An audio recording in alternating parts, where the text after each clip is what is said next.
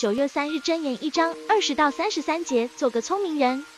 在这段经文里，作者把智慧拟人化，让他亲自对不肯受教的愚人发出严厉警告。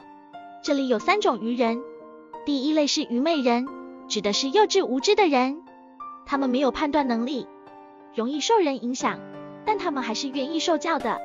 第二类是亵慢人，骄傲自大，自以为高明，因此他们轻看智慧，喜欢说挖苦嘲讽的话，他们是完全不受教的。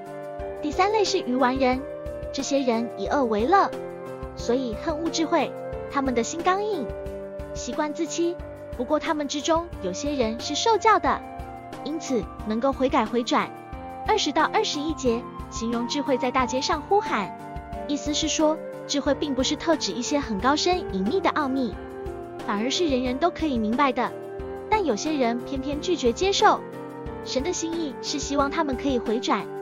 反问要到几时呢？这正反映了神的耐性。二十三节说他们若肯回转，圣灵就浇灌他们。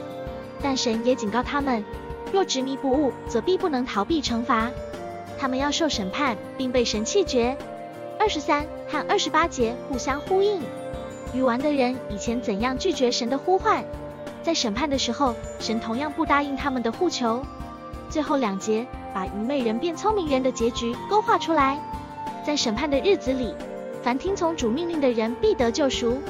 在世人眼中，衡量一个人是否有智慧，是以这人的智商、知识和学历为准则。但真正的标准只有一个，就是这人如何回应神的话语。耶稣所讲的聪明人在磐石上建房子的比喻，值得深思。我们的人生到底是建立在什么基础上？有些人自以为聪明而藐视神的道。把生命建立在没有永价值的东西上，却还沾沾自喜。有些人恨恶神的道，因为神的道把他们的罪恶显露出来。真正聪明的人懂得神的话是永生之道，并且甘心乐意地遵行。